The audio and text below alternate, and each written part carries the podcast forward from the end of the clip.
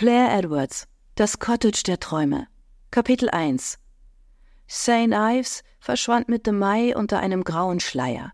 Eine Wolkenbank schob sich vom Meer kommend Richtung Küste und warf ihren Schatten auf die Bucht. Ich lebte seit sechs Wochen in England und die Sonne war bisher ein seltener Gast gewesen. Vom Wetter mal abgesehen gab es keinen anderen Ort, an dem ich lieber verweilte als in Großbritannien. Cornwall, malerisch an der Nordküste gelegen, gehörte seit jeher zu meinem Leben. Obwohl meine Eltern, beide gebürtige Briten, berufsbedingt nach Amerika auswanderten und ich in Arizona aufwuchs, war mein Herz stets in England zu Hause. Es gab rückblickend nichts Schöneres als die Aufenthalte und Sommerurlaube, die wir bei meiner Granny Rose Williams in deren Cottage im beschaulichen Örtchen Senna verbrachten. Für mich hielt dieser Ort bis heute einen ganz besonderen Zauber inne, etwas Segensreiches, das auch die schmerzlichen Erfahrungen der letzten Jahre heilen konnte. Plötzlich klapperte es. Ich richtete mich auf und blickte nach draußen. Heftige Windböen peitschten gegen die Fensterscheiben des Cafés Magic Groove, das ich zu meinem Lieblingsplatz in St. Ives, der nächstgrößeren Stadt in der Umgebung, auserkoren hatte. Ein Frühjahrssturm fegte erbarmungslos durch die Straße, wiegte Bäume hin und her und wirbelte Blütenblätter durch die Lüfte, als gerieten sie in einen alles aufsaugenden Strudel. Ich saß in der hintersten Ecke des Kaffeehauses und beobachtete das ungemütliche Treiben auf dem Gehsteig, froh, ein Dach über dem Kopf zu haben. Das Magic Roof besaß eine einzigartige und heimelige Atmosphäre. Es schien, als würden seine Gäste zwischen Blümchentapeten, antiken Möbeln und auf Chesterfield-Sofas sitzend dem Alltagstrott entfliehen, sobald sie durch die Eingangstür schritten. Vielleicht war es für sie wie der Gang in eine andere Welt, in der man heimlich seinen Träumen nachhing, knifflige Kreuzworträtsel löste oder aber Musik und Hörbüchern lauschte.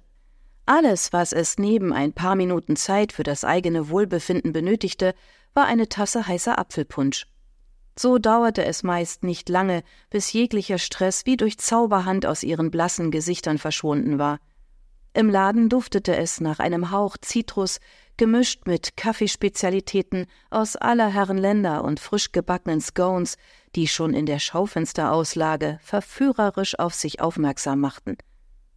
Mein Stammcafé Magic Roof war innen wie außen aufsehenerregend und einladend gestaltet, so dass man kaum daran vorbeigehen konnte, ohne einen Blick hineinzuwerfen. Ein Reihenhaus mit Spitzdach, himmelblauer Fassade und passend lackierten Fensterläden, die bei Wind und Wetter herrlich klapperten. Geranien zierten zumindest in den Frühlings- und Sommermonaten die davor angebrachten Blumenkästen und sorgten für einen erfrischenden Farbkontrast.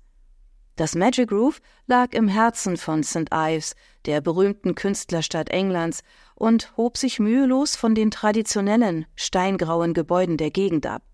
Ein Ort der Ruhe, Entspannung und das beste Shortbread in der Umgebung versprach. Und obwohl ich meinen Besuch im Café minutiös auskostete, schweiften meine Gedanken unwillkürlich nach Arizona. Denn zwischen Jack und mir kriselte es heftig. Jack. Unser Abschied war frostig gewesen, und weder er noch ich wussten, wie und ob es mit uns beiden weitergehen würde. Kapitel 2 aus den Augenwinkeln heraus betrachtete ich ein Pärchen, das Händchen haltend und kichernd das Café betrat und sich vielsagende Blicke zuwarf. Er, ein gut aussehender Mitvierziger, strich ihr regennasses Haar zurecht, ehe er seiner Angebeteten die Stirn küsste. Sie gab ihm zwinkernd einen Klaps auf den Hintern, dann nahmen sie an der hohen Fensterfront Platz und ihre Gesichter verschwanden hinter den Getränkekarten. Ich verharrte mit neidvoller Miene. Wann waren Jack und ich das letzte Mal so gelöst und glücklich gewesen? Ob er mich vermisste? All den Fragen zum Trotz bereute ich meine Entscheidung, für einige Zeit nach Cornwall zu reisen, keine Sekunde. Das letzte Mal, als ich in England war, wohnte ich der Beisetzung meiner Granny bei. Ihre Asche wurde dem Meer übergeben. Diesmal war ich hergekommen, um zu heilen. Wir hatten ein inniges Verhältnis zueinander, also nutzten wir jede Gelegenheit, um zu telefonieren. Granny hatte stets gute Ratschläge parat und immerzu ein offenes Ohr, hinzu kommend eine frische Prise britischen Humor, der so mancher Situation in der Vergangenheit die Krone aufgesetzt hatte.